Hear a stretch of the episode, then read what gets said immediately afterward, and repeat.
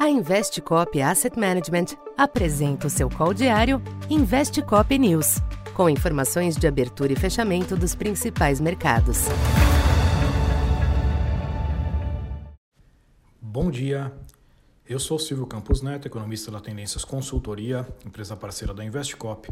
Hoje, dia 8 de novembro, falando um pouco da expectativa para o comportamento dos mercados nesta terça-feira prevalecem movimentos comedidos nos mercados internacionais nesta manhã, com os investidores de olho nas eleições de meio de mandato nos Estados Unidos, que podem alterar o equilíbrio de forças em favor do Partido Republicano no legislativo e em estados importantes.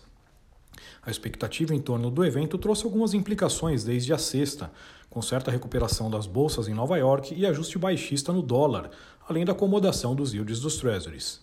Esta tendência persiste nesta manhã, embora com oscilações bastante pequenas, o que abre espaço para mudanças ao longo da sessão.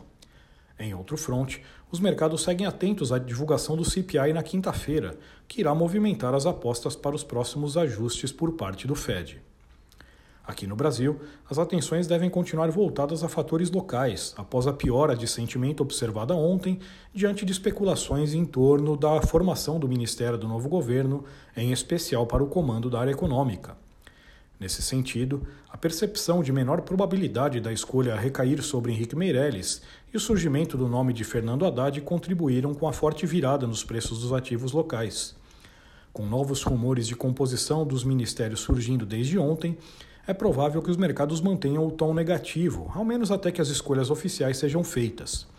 Do ponto de vista fiscal, a informação de que a equipe de transição aponta a necessidade de um gasto extra de 70, 175 bilhões que ficariam fora do teto, mas o tema ainda será negociado no Congresso.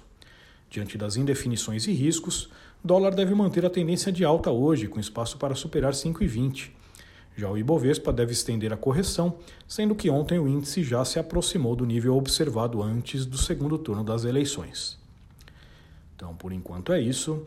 Bom dia e bons negócios.